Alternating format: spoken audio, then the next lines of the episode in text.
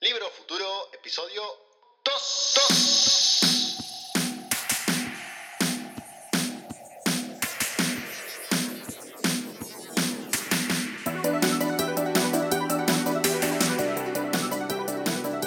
El podcast donde hablaremos sobre el presente y futuro de la industria del libro.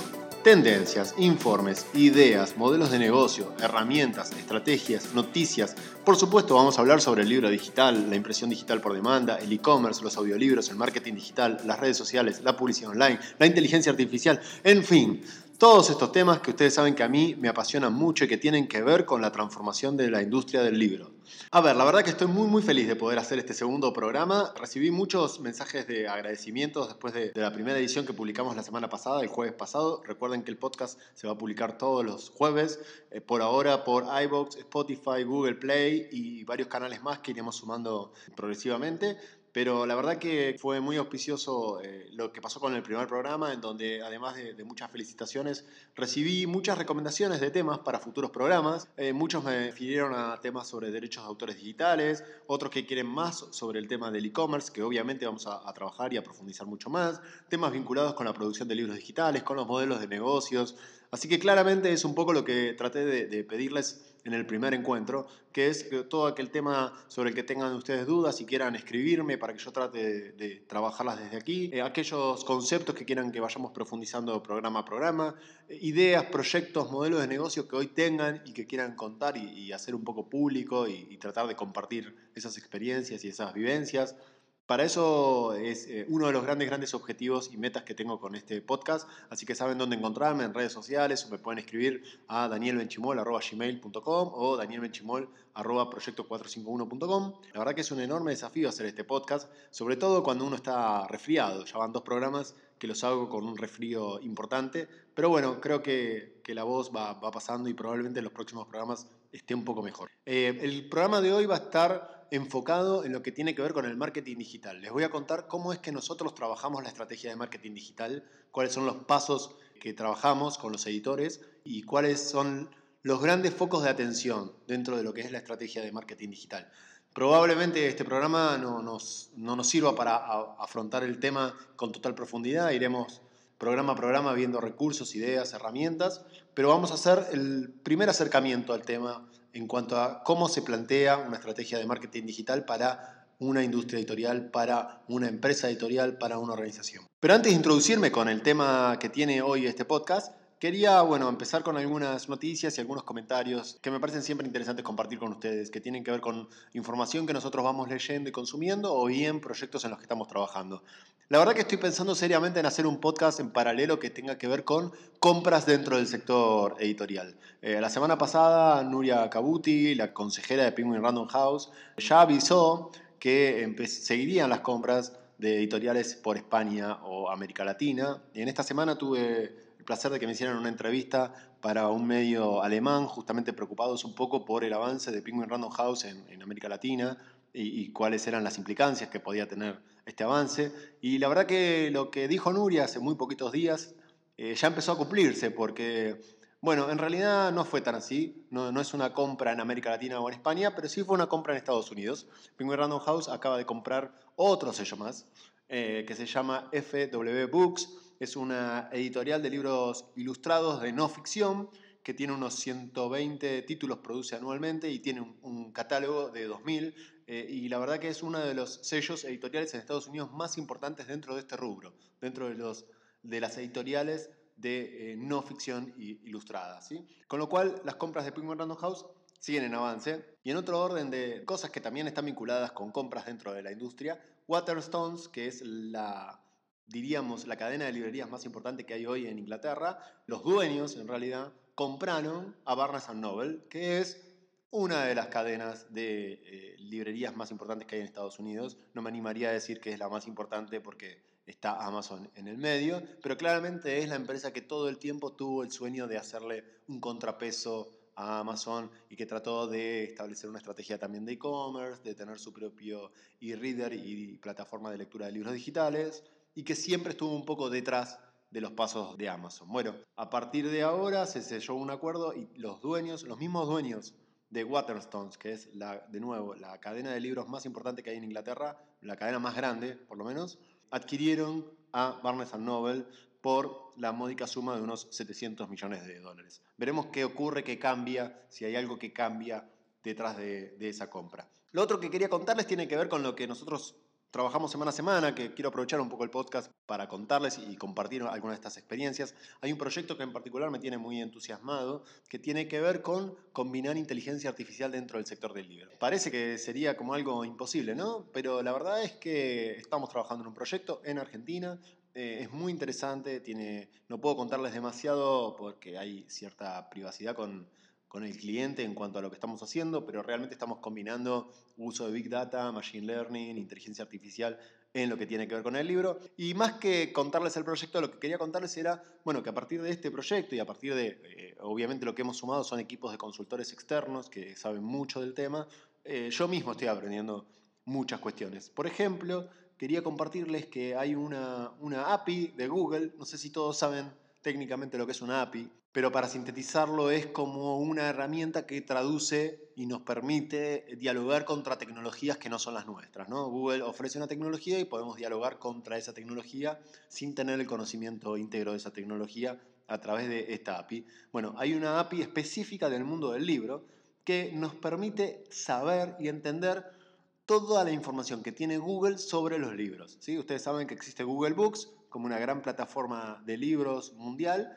y uno puede conocer a partir de esta API qué información tiene, qué metadatos tiene de cada uno de los libros que están cargados en su sistema. Eh, de esta manera podríamos ver cómo están cargados nuestros libros, por ejemplo, y si están bien clasificados o de qué manera están clasificados, por ejemplo, en cuanto a géneros, en la descripción, en la fecha de publicación y demás. Ahí es donde empezamos a tomar conciencia de la importancia que tienen los metadatos, porque claramente esta es la información que tiene Google sobre determinado libro. Y si esa información no está bien, es muy probable que la plataforma no funcione correctamente o no funcione a nuestro favor. Y sobre esto vamos a hablar ahora cuando comencemos con el tema de marketing digital. Eh, lo otro que quería contarles era eh, que parte de este proyecto también profundizamos mucho más sobre ISNI. Yo ya sabía lo que era ISNI, pero no tenía tal vez el grado de detalle de lo que ofrece hoy o de, de cuán avanzado y cuán actualizado está el proyecto. No sé si todos saben, pero ISNI es como si fuera el ISBN de los autores. Es un código internacional único que permite estandarizar la manera en la cual los autores se pueden denominar. Y, de una forma igual al ISBN en cuanto a que identifican a este autor de esta forma en todas partes del mundo. Es un código que está muy estandarizado y utilizado en la lengua anglosajona, no así eh, en nuestro lado del mundo, pero la verdad es que podemos encontrar mucha información muy útil eh, en cuanto a cómo se puede escribir un autor, cómo está habitualmente usado el nombre de ese autor e incluso muchas referencias que están vinculadas al autor. Por darles un ejemplo, yo ahora mismo estoy poniendo Jorge Luis Borges, eh, no, no de manera casual, digamos, y lo que me encuentro es que este autor, que claramente tiene una identificación, tiene un número único que lo ubica en el mundo como tal, tiene, les diría, casi infinitas variantes en cuanto a cómo se pone su nombre. Desde un Acevedo Francisco, eh, Borges CHL, Borges Acevedo Jorge Francisco, Borges JL, Borges J. Luis, Borges y Acevedo Jorge Luis, Domenech Honorario Bustos, digo, infinita cantidad hasta de seudónimos y traducciones del mismo nombre y toda la información que está alrededor de la figura de autor. Como para irnos eh, metiendo en cuestiones que tienen que ver con metadatos y con el valor que tienen hoy los datos para que nuestros libros sean visibles. Y ahora sí vamos a meternos mm, de lleno con el marketing digital. Lo que quiero es tratar de transmitirles y programa a programa lo iré haciendo, cuál es la manera en que nosotros trabajamos el marketing digital, cuál es la visión que tenemos y tratar de darles a ustedes herramientas para que puedan implementar el marketing digital dentro de su equipo editorial. No es una verdad revelada, nadie tiene una receta o una fórmula mágica de cómo llevar adelante el marketing digital, pero claramente hay cierto recorrido y cierto camino que eh, nos dice cuáles son los pasos más seguros o más confiables para llevar adelante. Aún hoy me sigo encontrando con editoriales que están enfocadas en la producción de los libros, en la distribución y en la comercialización, pero su foco en el marketing digital es nulo o se reduce a tener una página en Facebook y publicar alguna cosa de vez en cuando.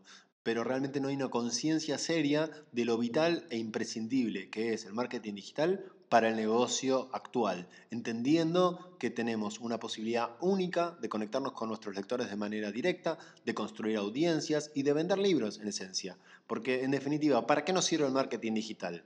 Bueno, yo les voy a dar dos o tres respuestas. Hay una que nunca me la suele dar. Tal vez en tu cabeza está pasando ahora y, y se te ocurre que es una respuesta posible, pero la realidad es que cuando yo digo ¿Para qué sirve el marketing digital? Me suelen decir, bueno, para promocionar los contenidos, para vender, para tratar de contactarnos con los potenciales lectores, pero en pocos casos, y les diría casi en nulos, me dan la respuesta que es una de las que para mí es más interesante, que es la de escuchar y entender a nuestros lectores, la de establecer un diálogo genuino con nuestros lectores y poder construir audiencias a partir de ahí. El primer punto para entender la importancia que tiene el marketing digital es entender dónde están nuestros lectores. Olvidémonos de las nuevas tecnologías, olvidémonos de las redes sociales, Google y, demás que vamos a hablar ahora. ¿Dónde están nuestros lectores? Si queremos establecer un contacto con nuestros lectores, si queremos promocionar nuestros contenidos, vayamos a, lo más básico y elemental. Tenemos una nueva colección de libros eh, de arquitectura, de diseño, de ficción infantil o lo que fuera. ¿Dónde están nuestros lectores? ¿Cómo podemos contactarlos? ¿Cuáles son las estrategias que tenemos? Son asegurarnos que el libro esté en las librerías y tratar de trabajar con prensa de alguna forma para que nos difundan algún libro en algún medio, tratar de ganar algún premio que nos dé reconocimiento por la obra y eso impacte en las librerías, negociar con las librerías para que nuestros libros estén lo más visible posible. Bueno, no, no, digo que todo eso esté mal, pero claramente nos estamos olvidando que tenemos una potencialidad enorme cuando usamos las estrategias de marketing digital. ¿Por qué? Por el tiempo que cada uno de nosotros pasamos delante de una pantalla. Piénsenlo ustedes, piensen ustedes en su dinámica cotidiana. ¿Cuánto tiempo pasan delante del celular? Mm, sin exagerar, probablemente estén entre 2 y 3 horas, que es la media de uso de hoy de un smartphone. ¿Cuánto tiempo están delante de la computadora de escritorio? Trabajando, estudiando, leyendo, divirtiéndose, lo que fuera probablemente 6, 7, 8 horas. Digo, la, pantalla es el lugar de contacto ideal con el usuario para poder establecer un vínculo y para poder contarle que nosotros tenemos un libro que le puede interesar. No importa que ese libro sea en papel, digital, audiolibro o lo que fuera. No importa, eh, después veremos qué es aquello que tenemos para venderle. Ahora bien, ¿por dónde empezamos? El punto de partida con el cual nosotros trabajamos con las editoriales tiene que ver con entender en qué punto se encuentra la editorial en cuanto a su relación con el universo digital y cuánto es el alcance que hoy tiene en materia digital. Por ejemplo, lo primero que hacemos es, bueno, a ver, la editorial tiene un sitio, tiene más de un sitio. ¿Qué cantidad de visitas tiene hoy ese sitio? Hay una herramienta como Analytics que nos puede indicar qué cantidad de visitas tiene, de dónde vienen esas visitas. Ya vamos a profundizar sobre esta herramienta, de qué países, desde qué forma están llegando al sitio y demás. Pero claramente el sitio nos indica y nos habla de un alcance potencial. Nos dice, bueno, por ejemplo, esta editorial mm, recibe 200 visitas por mes, recibe 2.000 visitas por mes, recibe 50 visitas por mes. Y nos habla de una primera base de potenciales lectores que hoy están llegando a nuestro sitio y con los cuales podemos establecer algún grado de, de relación.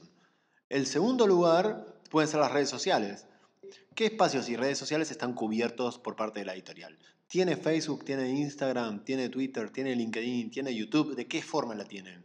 Eh, no hacen prácticamente ningún tipo de actividad, hace alguna actividad. ¿Qué alcance están teniendo las comunicaciones?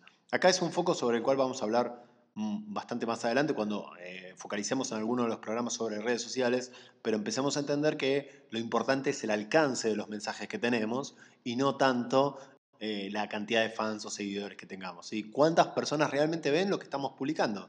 Si teníamos un sitio al cual venían 100 personas por mes y cada cosa que publicamos en nuestra fanpage de Facebook, supongamos, la ven 50 personas en promedio, bueno, esto significa que estamos estableciendo un diálogo con unas 150 personas, no mucho más que eso.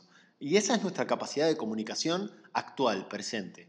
A eso podemos sumarle tal vez alguna base de datos. Hay que ver si, si ustedes cuentan con una base de datos, si tienen una base de datos. Me refiero básicamente a tener un listado de mails, pero no cualquier listado de mails, sino un listado de mails genuino que tenga que ver con personas que estén interesadas en las publicaciones que ustedes tienen. Y entonces ahí entender primero cuántos mails tenemos en esa base y cuántos suelen abrir los mensajes que nosotros enviamos. Y nuevamente sumar eso a la cantidad total que tenemos. Y tratar de, definir un estado de situación y decir, bueno, cada vez que la editorial emite un mensaje por su sitio, por sus redes y por su sistema de mail o boletines o newsletter, ¿a cuántas personas le está hablando? Si le está hablando a 200 personas, bueno, probablemente hagamos poco con eso y vamos a tener que trabajar en cómo hacer crecer eso. Si le estamos hablando a 5.000 o 10.000 personas, bueno, la masa crítica es un poco más interesante y podremos trabajar estrategias para hacerlo crecer y también para consolidar esa base y para hacer que eso terminen siendo compradores de, libros. De nuevo, estoy hablando muy en marcos estratégicos. Ya va a haber otros programas en donde nos vamos a enfocar en recursos y herramientas eh, específicas. Hay un concepto que es clave en, en lo que es el marketing digital. Primero, entender que si nosotros estamos en Internet, estamos en dos universos o podemos estar más bien en dos universos, Google o Facebook.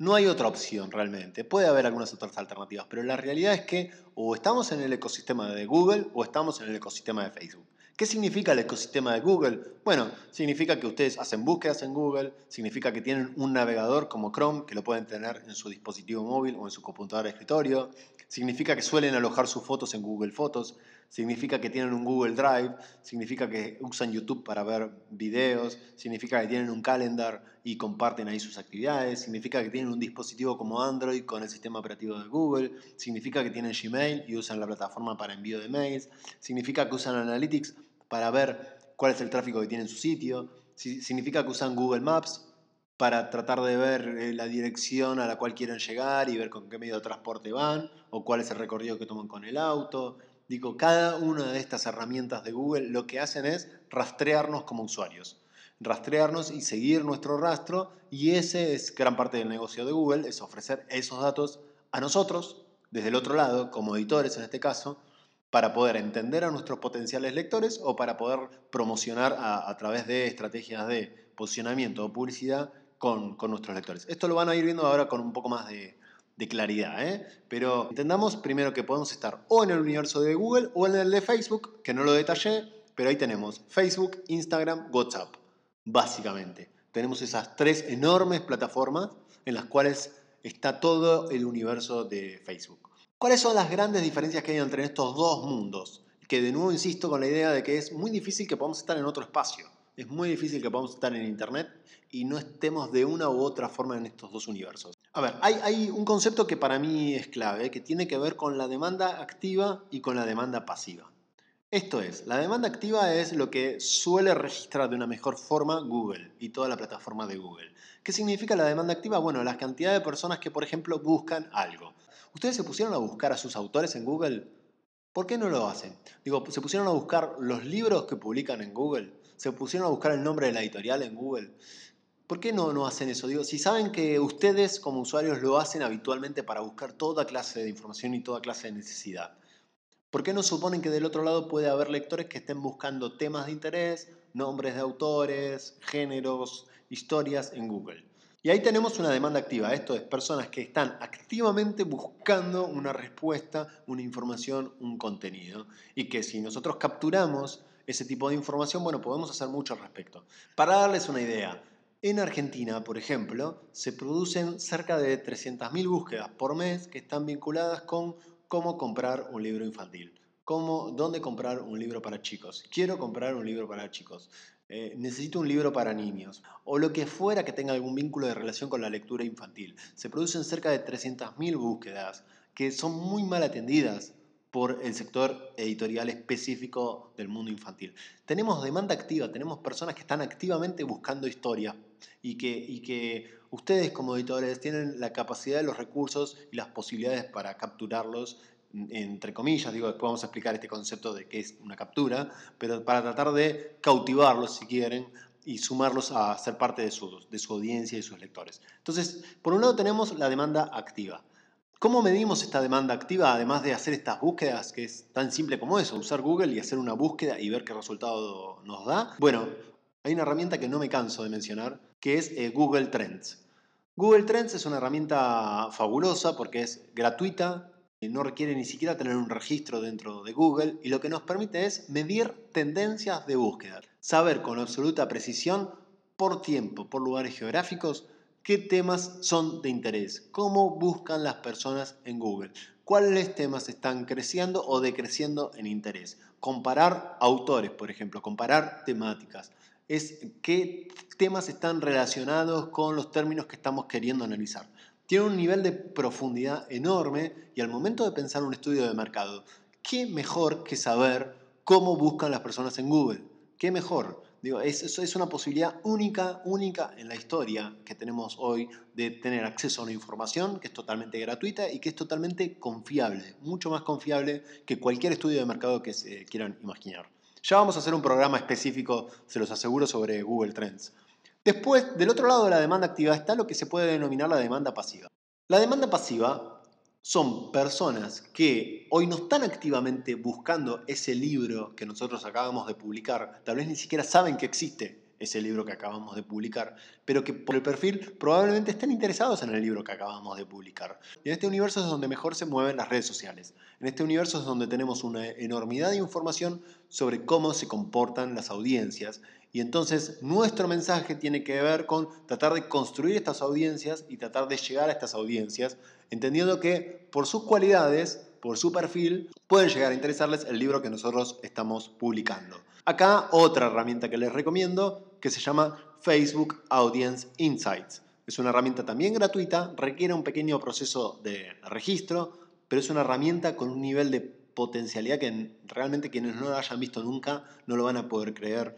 Ustedes van a poder analizar toda la comunidad de Facebook, estamos hablando de arriba de 2.000 millones de personas, toda la comunidad, van a poderla analizar por edades, géneros, intereses, lugares en donde habiten, tipos de dispositivos que usan, relaciones laborales o relaciones personales, van a poder entender grupos demográficos y ver a qué páginas suelen seguir estos grupos demográficos y sobre todo entender de cuántas personas estamos hablando. Supongamos que somos una editorial universitaria que trata temas sobre eh, la cuestión de género.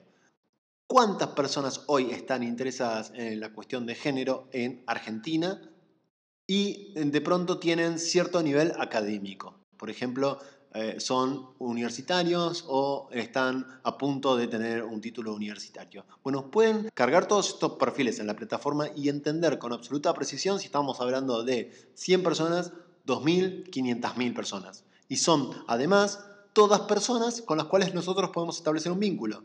Estamos hablando de una base mínima de mercado, porque claramente no todas las personas están en Facebook, muchas están, la tasa de penetración de Facebook, sobre todo eh, Facebook, y cuando hablo de Facebook hablo Facebook, Instagram, WhatsApp. Sobre todo en Latinoamérica es una tasa de penetración muy alta, pero no es el 100% de la población y no es el 100% de la población que está en Internet. Con lo cual, lo que nos habla es de un piso mínimo de personas a las cuales podemos llegarle. En el cruce de estas dos estrategias, en el cruce de trabajar la demanda activa y la demanda pasiva, es donde tenemos mucho, mucho trabajo por hacer y que vamos a ir viendo encuentro a encuentro. Una gran, gran diferencia que hay entre el mundo Google y el mundo Facebook, que para mí es sumamente importante que la tengan al menos presente y en cuenta. Google almacena información que es mucho más profunda, honesta y sincera de cada uno de nosotros. Esa es su gran ventaja, ese es su gran poder. ¿Y a qué me refiero con esto?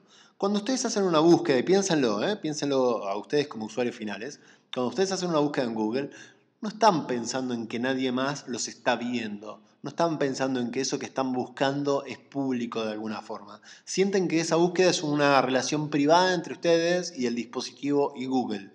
Eh, y Google almacena esa información y nos perfila a nosotros como usuarios en función de, de esa información. Lo voy a exagerar para que lo vean con mayor claridad.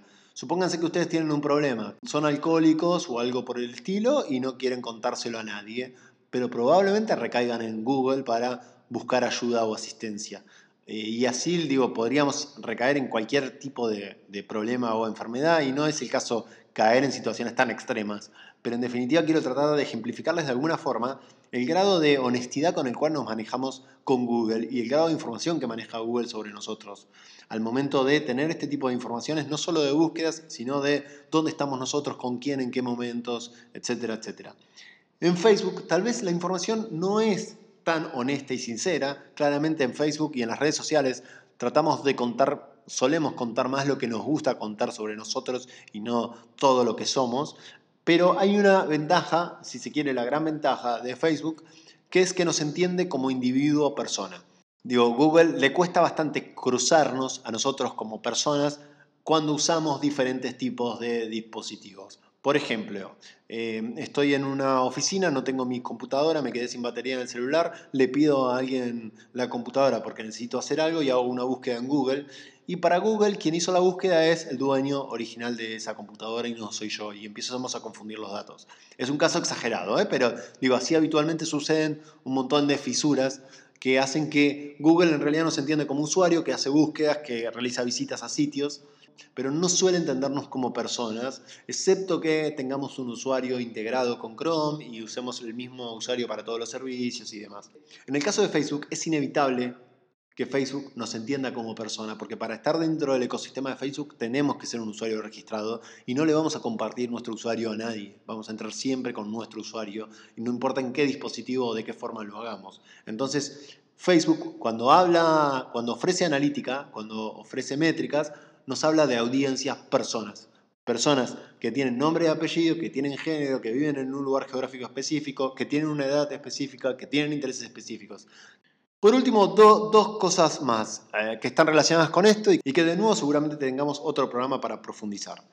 Esto es algo que lo he realizado en varias capacitaciones y que lo suelo mostrar como ejercicio y que tiene que ver con lo siguiente. Les propongo que hagan una búsqueda en Twitter, en Facebook que son las herramientas en donde es más fácil hacer búsquedas, pero también podrían hacerlo en otras redes sociales, y busquen qué libros me recomiendan. Esto es, qué personas están hoy publicando mm, frases o contenidos en donde esté la frase qué libro me recomiendan. Se van a sorprender por la cantidad de publicaciones que hay todos los días relacionadas con qué libro me recomiendan. Por ejemplo, yo lo acabo de hacer ahora en mi cuenta de Twitter y me encuentro automáticamente con a propósito, eh, ¿qué libro me recomiendan y por qué? ¿Qué libro me recomiendan para regalarle a mi hija? Tiene 12 años. ¿Qué libro me recomiendan para leer en estos días? ¿Alguna buena novela? Necesito una buena lectura. ¿Qué libro me recomiendan? ¿Qué libro me recomiendan para leer? Esto que estoy leyendo son todas publicaciones de personas en Twitter que están tratando de establecer un vínculo con sus seguidores preguntándoles qué libro les recomiendan. En Facebook me pasa algo parecido. Me encuentro con mensajes como, ¿qué libro me recomiendan para un niño de 8 años se encante con la lectura? Hola, mucho gusto, soy nuevo y me encanta la física. Quería saber qué libro me recomiendan para saber todo sobre la teoría de la relatividad. ¿Qué libro me recomiendan? Otro, otra publicación, ¿no? ¿Qué libro me recomiendan de amor, tristeza, ilusión, drama, suicidio? Uf. ¿Qué libro me recomiendan que hable sobre la historia de nuestro país? Hola, mi hija tiene 12 años, le encantan las matemáticas. ¿Qué libro me recomiendan? Digo, esto sucede todos los días en todas partes del mundo, en todas las redes sociales. ¿Qué hacen ustedes como editores para tratar de establecer un vínculo con personas que están gritando al vacío qué libro me recomiendan? Y muchas veces con referencias explícitas con el libro me recomiendan para mi hijo, para mi hija de esta edad, con estos gustos, con estos intereses. Acá hay, un lugar enorme, enorme, enorme para, para trabajar. Y lo siguiente es, bueno, tal vez algo que ustedes, que hay muchos de ustedes que ya lo conozcan, pero otros no, lo menciono, hoy no lo voy a profundizar, lo vamos a profundizar en otro programa, que tiene que ver con el pixel de Facebook. Si no lo tienen en el radar, si no saben de qué se trata, empiecen a buscarlo, seguramente hagamos un programa específico sobre el pixel de Facebook. Es una herramienta imprescindible para el marketing digital. Yo casi que no empiezo a trabajar si eso no está integrado, porque nos da posibilidades increíbles en el momento de que querramos vender nuestros libros. Bueno, eso es todo por este programa. Espero que les haya sido útil, como siempre suelo decir. Si una sola de estas cosas, una sola de estas cosas a ustedes les sirve y la pueden aplicar mañana mismo, yo ya soy más que feliz. Los espero el jueves que viene con otro programa de libro, libro